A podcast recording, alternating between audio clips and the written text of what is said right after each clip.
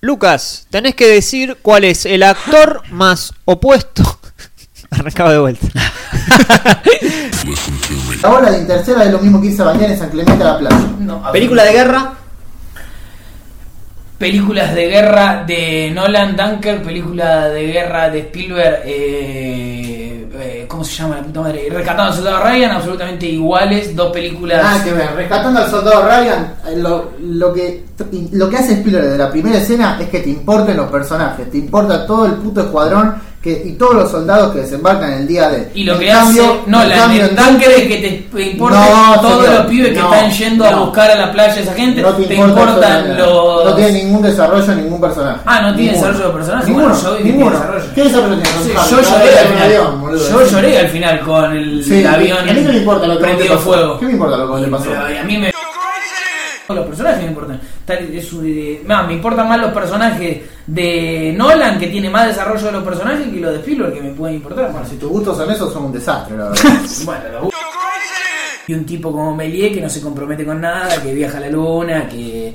Un, un hippie con de lo que se diría ahora. Méliès busca lo mismo que Griffith, exactamente. Busca que a través del cine la gente pueda encontrar un lugar de, de transportación que se pueda trasladar a otros mundos donde pueda Griffith haber no quiere que se traslade a otro mundo. Griffith quiere que entienda el mundo en el que vive. Méliès justamente lo que quiere es hacer que la gente piense en palomitas y flores. Ambos lo que quiere buscan- Griffith es que la gente entre a sus películas, entienda, salga y se convierta. Busca un espacio, Un Méliès. rito de iniciación. Busca un espacio Méliès para que la gente también se distraiga dentro de sus películas No, pero- pueda no, encontrar no, algo. Griffith no quiere que se distraigan, justamente. Griffith no quiere que la gente se distraiga. No quiere que la gente salga y diga, uy, qué bueno, ahora no vamos a vivir más en este mundo. El viaje de la vamos luna. a la luna. No, no. Lo que dice Griffith es que ni- ninguna luna. Nos quedamos acá, agarramos las tiros y nos cagamos a tiro con los malos. El viaje a la luna fue, o sea, el- o sea, la película El viaje a la luna fue importante para que después la gente se diera cuenta de que se podía viajar a la luna. Entonces, fue clave esa película para ciertos aspectos de la sociedad, como también lo fue clave el cine Griffith para ciertos aspectos de la sociedad. Ningún aspecto de la sociedad. ¿Cómo que no? ¿Viajamos a la luna o no los lo humanos? no tiene nada que ver. Lo que plantea Méliès es. Son absolutamente opuestos porque lo que dice Griffith es despertémonos, que nos están cagando a todos. Y lo que dice Méliès es. Uy, vayámonos a la luna, no sé. Que es un paso Y importante vamos, para la sociedad. felices. Despertémonos, No, despertémonos No, que no. tenemos que viajar a la luna. No es te- importante para la sociedad. Es importante para la sociedad. Despertémonos que tenemos que viajar a la luna. Es importante Arriba para- que tenés que viajar a la luna, no. Y voy a terminar de decantarme por, en el puesto 6, porque la otra está en el puesto 5, por La teoría del todo. La Uh. película de Stephen Hawking, eh, del año 2014, el año de Birman. Eh, March era el James March, ¿puede ser? no, era uno de los peores actores de todos los tiempos. en serio. Que es Eddie Redmayne. Eddie Redmayne, sí. Un nefasto. Eh, no, no, por favor. El No, de, de no. Danny Giger. Uh, El de esa- Danny Girard. bueno, esa no la vi. Pero bueno, Sí, la verdad que debe una- ser. No, tiene una primera hora que está bien y una última que no está bien. y bueno, Tiene cosas buenas, tiene tiene cosas cosas buenas, malas. tiene cosas malas, sí. A ver, Shame es esa eh, típica película eh, dramática de el tipo que se la pasa eh, teniendo sexo eh, en un que vive en un tipo en un penthouse eh, y que está muy triste al mismo tiempo. Coge y está triste.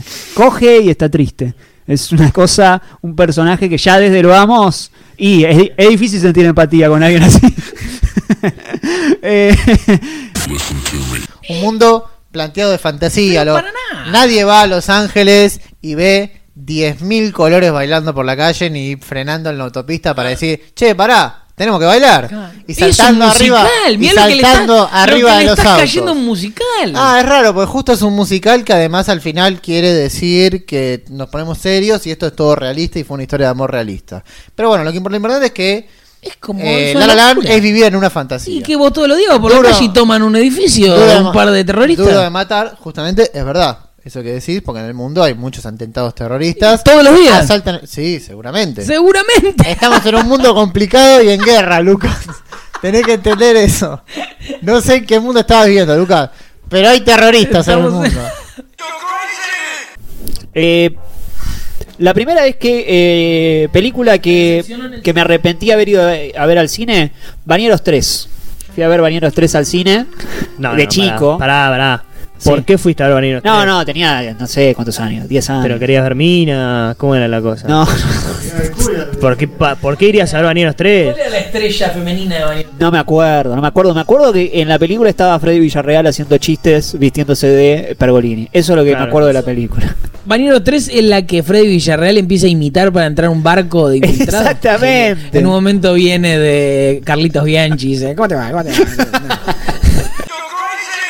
Yo fui a ver también la de Bañeros 3, la ver al cine. Y otra película a ver al cine de la que me arrepiento es la que Daddy Brieva. eh, a- Incorregible. Exacto. Daddy Brieva roba un banco junto con Guillermo Franchella. Guillermo Franchella. Te cuento que- algo peor. Yo la vi el año pasado vuelta. Los incorregibles. Por favor. Y de repente el burro hace algo muy particular.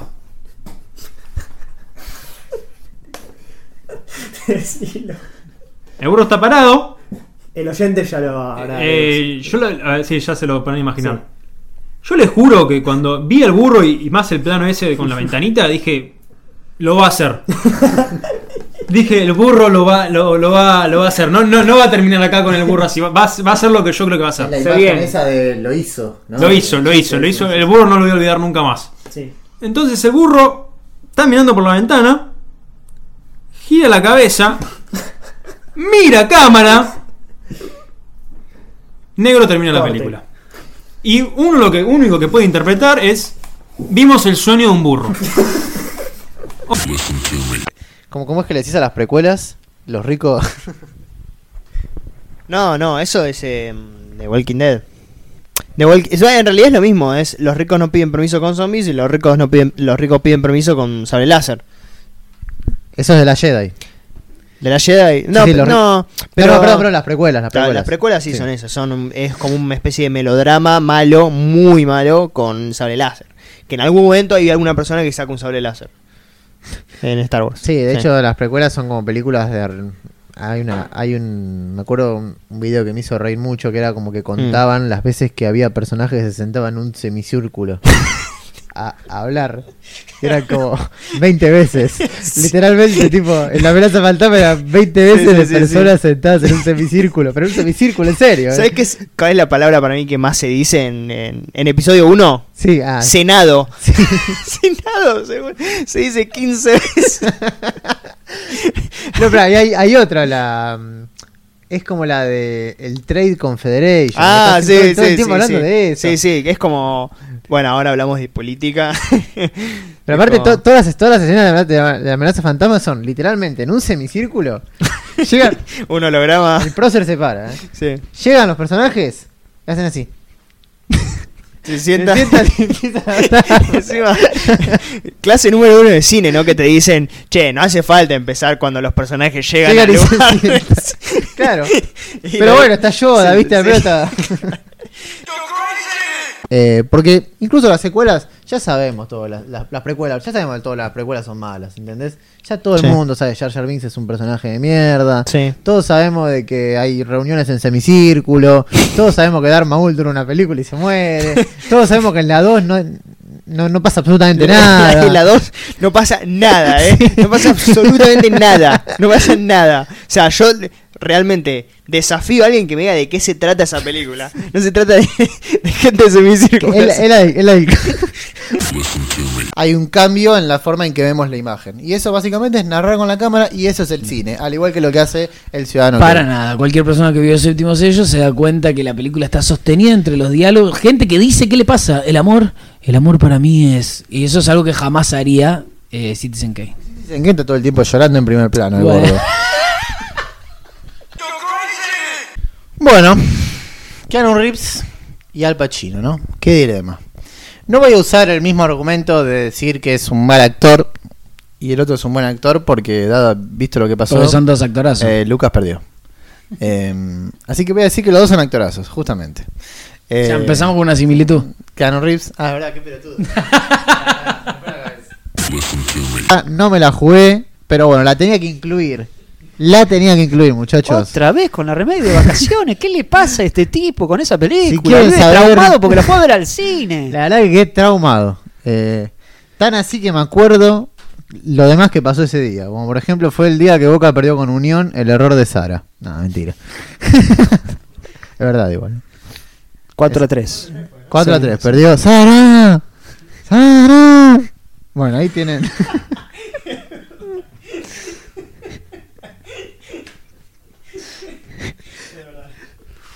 aparte, aparte los no, boludo, era bollo. Sara. Ah, Después lo vemos. Ya no solamente cae en, en prisión domiciliaria después de una escena un poco pegajosa de, de- de- de la escena catártica de- del juicio. No puede ir eso. Te estás spoilando. Estás spoileando todo. Ah, bueno, cortamos este. Después lo, después lo- Y en la tercera ya ha caído pre- Ah, ya está, no, no, no, no le más. Ya está, no lo digo. No le más. Está. No se puede hablar así. no puedo creer, boludo. boludo. No se puede hablar así. Para que lo reformulo, dijo lo mismo, boludo. Dijo lo mismo. Eh, Ready Player One también es una película de referencias. Si Ready Player One es un homenaje a la cultura pop y los ochentas, Star Wars es quizás la el pilar más importante de esa cultura pop y de ochentas. O sea, las referencias a lo que homenajea Ready Player One es a Star Wars. Te voy a decir una curiosidad loca. No hay ninguna referencia a Star Wars. en Ready No, Player y One. será por un tema de licencia. ¿Y a Pero todos, carajo me todos importa? sabemos ¿Aparece que- o no? No, no aparece. Pero de un director que ya fue mencionado recién por eh, Juan Manuel Álvarez Branda, eh, que es eh, American Sniper de eh, Clint Eastwood. Eh, una película. ¿Qué pasa? Limpiar es bueno. Eso, eso va como al final, ¿eh? No Post. Clint Eastwood. Limpiar es bueno. ¿Nunca viste? ¿Nunca viste esa foto?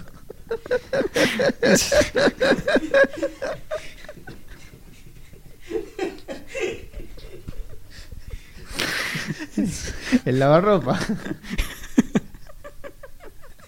La cara, la cara de Clint Eastwood. Como para arrancar, si Clint Eastwood pudiese le metería un tiro en el pecho a Wes Anderson. Y vos decías que Wes Anderson, para hablar de lo, otro que dijiste, que Wes Anderson eh, elige sus películas para llamar la atención.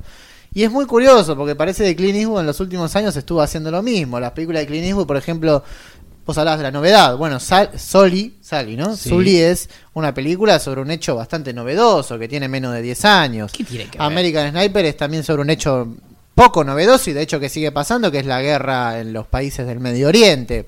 La última película de, de Clint Eastwood de, de 15, 17 to Paris, o sea, el tren a París, eh, se vendió como, como también con, con un gag así para atraer a la gente. Ah, ahora en esta película de Clint Eastwood, los tipos son lo- las personas de la vida real. Justamente- La mula se vendió. Ah, volvió a actuar el viejo choto de 88 años. Nada en Gran. Torino se vendió también así. Esto está ah, diciendo mirá, cual- ahora está haciendo de nuevo Clint Eastwood de viejo choto otra vez.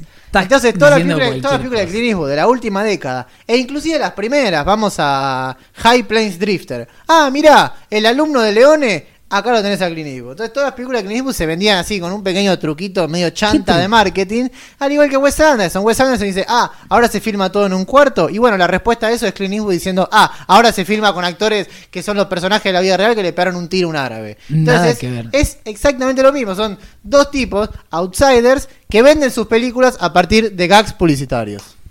Esta- estarías diciendo como que todas las películas las intentan vender de alguna manera. Eh, Como vos estás haciendo el speech de venta de las películas de Clint Eastwood, se puede hacer con todas las películas. De hecho, algunos no tuvieron ni lógica. Es como decir eh, Titanic, ah, ahora es la que se cae el barco. Y Jurassic Park, ah, ahora aparecen los dinosaurios. Y así. Pero esta Stronger es mucho peor. Y nuevamente es nada, caer en el golpe bajo. Un poco acá le doy la razón a Lucas, ¿no? De ponerlo a Gyllenhaal con la cara de sufrido. Eh, me acuerdo la escena esa totalmente subrayada de, del partido de hockey sobre hielo, que va en el estadio y levanta la bandera y hace con el pulgar, vamos carajo, así.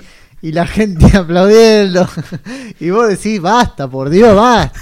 Encima llegás a la casa y la, la- novia le discute. Y cuando vuelve a la casa en el auto está la gente, está la gente en el puente. Está la, está-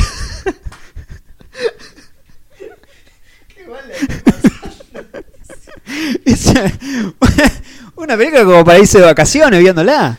cuando vuelve a la casa está la gente en el puente también, con los pulgares así para arriba. Y vos decís, basta, viejo. Todo el tiempo le están recordando Basta. eso. ¿no? Y te pones a llorar, te pones a llorar de la risa, porque no podés más, decís, va, me estoy cagando de la risa con el pobre Jake Gyllenhaal. Nada, me parece una película totalmente lamentable en, en ese sentido de, de golpe bajo, nada, de no, no, no, no querer contar nada. ¿Te pasó lo mismo con Wonder? Con, ah, ¿cuál, eh, cuál, eh, Wonder, la de Owen Wilson, el nene. No, ¿sabes? Por, no porque, porque el pibe tiene una máscara y no se lo veía.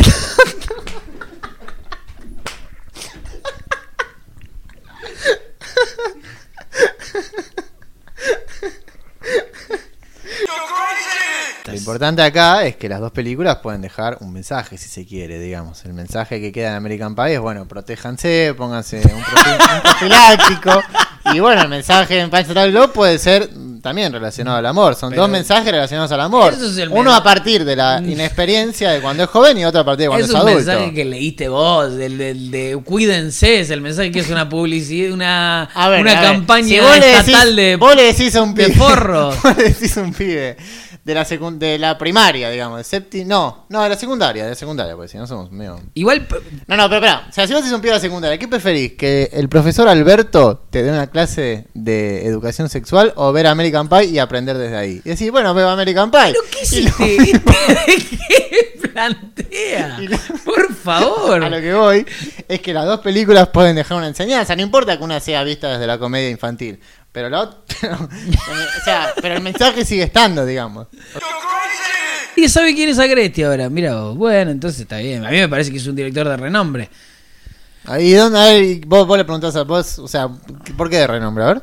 Porque debe ser de los mejores directores de la historia de Argentina. ¿Y qué importa? Ah, no importa. ¿Y No, no. renombre querés que uno no, no, no, no es que qué importa por eso. Digo que a nadie le importa. O sea, no, no. Nadie lo conoce a Agresti. Vos lo conocés a lo sumo. ¿Cómo? Y- pero. Nadie lo conoce. Eh, mi tía tampoco conoce a Decime otras películas de. Agresti a ver si los conoces. Tiempo de revancha, los últimos. Pero esa la dirigió Aristaray.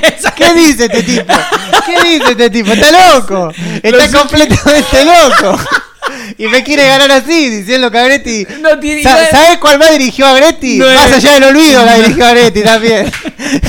¿Sabes cuál dirigió Agretti esperando la carroza? No, No, por favor. este Agretti tipo- dirigió. Este tipo es un papelón. La del, la del mago, Sí, eh. la del mago, sí, eh, Orso Bueno. ¿Cómo se dirigió. llama? Sí. Manu, eh, Lucas dijo que eh, Leonardo DiCaprio es uno de los 10 mejores actores de la historia del cine. Sin dudarlo. ¿Te parece que es así? A ver, ¿quién dijo eso? No sé. Eh, creo que lo importante acá también es que me parece una, una comparación injusta porque DiCaprio es un tipo que tiene 30 años de carrera. Entonces, Y a lo pero mejor en 30 años de carrera. No tiene podemos 15 decir- años, Channing Tatum. Voy a buscar la edad de este muchacho. En 30 años. Podemos decir que Channing Tatum es uno de los mejores actores de la historia. ¿Quién Ah, sabe? mirá vos, supongo- Parece que si sigue eligiendo ese tipo de papeles, Y puede si- llegar a ese Olimpo. Y si Soderbergh lo sigue eligiendo, parece que sí. Bueno. Tiene 39 años, Channing Tatum. 39 perulas tiene. Bueno, pero no empezó a laburar. No empezó, no 39 empezó, no empezó a laburar cuando tenía 19 Pero por años. favor, ya se re... No, Si fuese futbolista, no está en el panel de No Todo No, Pasa. pero bueno, no empezó, no empezó a laburar cuando tenía 19 años. como 39 DiCaprio, que empezó a laburar pirulos con 15. tiene. También se traslada a las demás películas, pero hace el sombrerero loco. ¿Cuál es la diferencia del sombrerero loco de Jack Sparrow? Es el mismo personaje, así borracho, torpe. Uy, me mata una cagada, no importa, la- lo trato de solucionar, me mando otra cagada. Es, es eso. Lo que está diciendo es que Johnny Depp siempre hace tarado, más o menos. Siempre hace tarado. Y Ryan Gosling hace un tarado con cara seria. Es lo mismo. O sea, es lo mismo. básicamente. No, no, Johnny Depp no hace de. Eh, Johnny Depp. Eh, Ryan Gosling nunca hace de tarado, nunca lo voy a hacer de tarado. Puede hacer de tipo compungido, de tipo. pre- puede hacer de preocupado, nunca hace de tarado. No, nunca lo Yo estoy diciendo de que tan serio, son dos tipos de tarado. El que es tan serio que es un tarado o el que es un tarado tarado. Pero- Pero más allá de lo que... No me importa, dude. Ni- ¿Cómo no le importa? La puta madre, debe ser de las mejores de Johnny Depp. Mm, no se lo acuerda nadie. Eh, a partir, ya tenemos. ¿Cuánto, los segundos no se acuerda. cuánto dura la carrera? ¿Cuánto, ¿Hace cuánto labura Johnny? De los 90. No, no, no, a- arranca con Ah, y Freddy. la locura, el viaje y locura en Las Vegas. Otro personaje en el que hace algo absolutamente distinto. Sí, bueno, eso es un loquito. Es lo mismo, básicamente. Pero, Es un loquito fumado que hace, tor- hace cosas torpes. Pero vamos a ver una cosa. Hay Algo que me quiero detener, vos dijiste que Juno y el padrino tienen cosas en común a la hora de hablar de las actrices. Y Juno. Juno es una de las películas más importantes que salió en el año 2007. eh, y que Y el padrino es en una el más de la historia. y que en el momento en el que se habló de Juno fue una película que se habló todo el tiempo, algo que vos dijiste que no se habló, que la verdad no es verdad. Juno es una película que se habló durante todo ese año por el tema que trataba de un embarazo, digamos, prematuro de un adolescente, algo que una persona de la década del padrino se podría identificar, del presente se puede identificar y en el futuro se va a volver a identificar. Lo mismo que con los problemas familiares que había en el padrino, incluso en el ¿Estás padrino. buscarle similitud a incluso- Juno y el padrino? incluso en el Padrino. Juno. Incluso en Está el Ellen Padrino. Page embarazada en portada. Incluso en El Padrino también se trata el tema del aborto, en El Padrino parte 2, eh, similar a lo que pasa en Juno o a lo que se amaga en Juno. eh, Es una demencia De eso. Entonces es una película que es muy importante y se habló en su tiempo y de Juno se va a seguir hablando como del Padrino Como- también. Ah, bueno, entonces está bien, ¿eh? Juno ya es un clásico y El dando- Padrino también es un clásico. Entonces, en ese momento... Yo quiero que eso sea. En ese que se someta a prueba esto que está diciendo porque es una locura. ¿eh? Que Juno y el padrino. Juno recaudó eh, muchísima plata cuando Ah, salió. entonces de plata. Fue un éxito. Entonces se No, parece no, más a Avenger que al padrino. Pero vos dijiste, vos dijiste que nadie habló de Juno, lo cual no es verdad. No fue de las películas que. Estuvo nominada a los premios.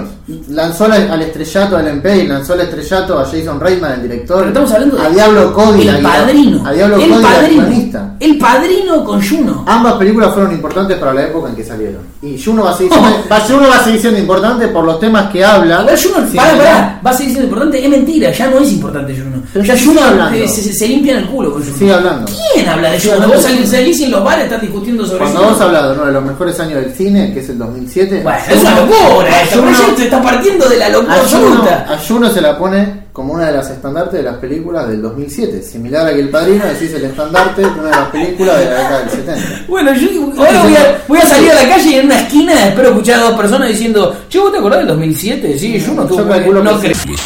Para En nada. cambio, La Luke perso- Skywalker en The Last Jedi se muere, se suicida y ¿qué va a pasar? No importa, si ahora tenemos a la nueva Luke Skywalker. Yo veo que las personas no entendieron eso, que no sé de dónde habrá sacado eso vos de Ready Player One. ¿Cómo le encanta a Lucas usar al, pueblo? Yo eh? veo es que, un, es pero un populista. si las personas hubiesen, leído lo que me está diciendo vos, de que la referencia hay que tirar al tacho, no estaría lleno de videos mostrándome las Pero, pero referencias. vos me dijiste de que antes también One. habían leído mal la Punch Drunk Club.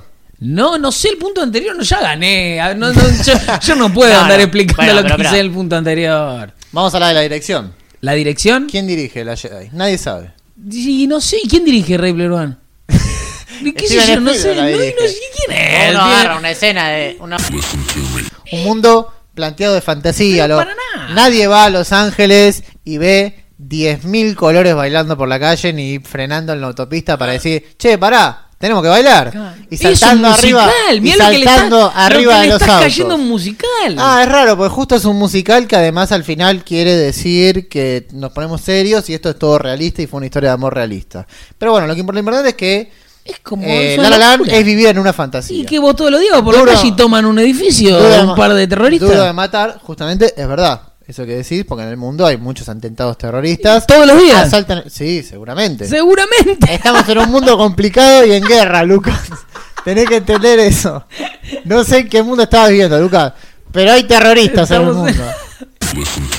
En cambio, Kate Blanchett Como si los actores En eligiesen. cambio, Kate Blanchett está, por ejemplo, en, en Carol, comparte protagonismo. Comparte protagonismo con Rooney Mara. No, y, y En Carol la- y introduce además- sexualmente a un personaje, igual que en Scream. La protagonista de Carol es Rooney Mara, no es Kate Blanchett. Kate Blanchett es, digamos, como el, es el Periférico. El, el periférico, exactamente. En cambio, Rooney Mara es la protagonista. Eso jamás se daría en una película con Courtney te Cox. estoy diciendo. ¡Sí una- se dio! Una actriz. En Carol introduce sexualmente a un personaje y en Scream Courtney Cox introduce sexualmente a un personaje. No, nada que ver. Sí, al policía este Pero estúpido. el policía ya tenía, ya tuvo una ¿Y qué relación. sabes? antes Si tiene una pinta de ganso, ¿Y vos qué sabes? bárbaro. ¿Y vos qué sabes entonces si no lo vimos? Pero eh, obviamente que el, el- Pero, eh, eh, obviamente. en los pocos papeles que tiene, tiene que aprovechar el máximo para relucir lo que tiene, porque si no, no come. No. No. le da la comida en la casa. Mirá no puede pagar la luz. Mirá cómo te metes en la billetera de En un montón de películas se puede correr porque es millonaria, Mirá ¿entendés? Y aparte, una es australiana y la otra es Mirá, americana. vos a ver, le llevás las cuentas a Courtney Cox. vos. Una, pe- una, una actriz trabaja todo el tiempo y no le importa ser protagonista o no porque ella sabe ¿Cómo no que le lo va a importante no importar? es eso. Si no viste En cómo cambio, estás Courtney remarcando Cox- lo de Bob Dylan. Si- si- ¿Para qué agarró Bob Dylan? Para En cambio- remarcarse. No, si había 30.000 actores haciendo de Bob Pero Dylan. ella se quería remarcar por sobre el resto, por eso lo está ¿Y diciendo por vos. qué así? ¿Y por qué había 30.000 actores además de ella? Pero eso no lo decide ella. Que haya otros Pero, 30.000. tran- pero tranquilamente podría haber hecho de más de un papel, que seguramente se lo habrá dado el director, pero no quiso, entonces ¿Se lo dio? se quedó haciendo no, un solo papel. el director le dijo, vos si En hacer Courtney todo. Cox- Y ella dijo, no, no, no, vamos a repartir Cox, trabajo. a Llamen a los- Cox. Courtney Cox en, Wes Craven, en- con las películas de Wes Craven o, o en Friends, eh, tiene un poder que, que equivale al que tienen los poderes de actores en pequeñas, eh, o sea, en pequeñas franquicias que no, no hay una figura del director tan importante. Ah, o, Wes en- Craven no es o importante. en una serie. Wes Craven no es importante. no es importante. Ah, ¿no es importante? No, no, no, es, Ah, no es bueno, importante al nivel de un director de cine como Spielberg, Scorsese, o etcétera. Ah, no. Es un tipejo, ¿no? Es Wes Ah. Craven. Y aparte, Eh, y como este podcast es bilardista, termina este episodio con una frase de Charles Saul. Charles Saul no. ¿Quién es Cherso? no, no, no. haz una película sobre la vida, el círculo y la tentación del pecado.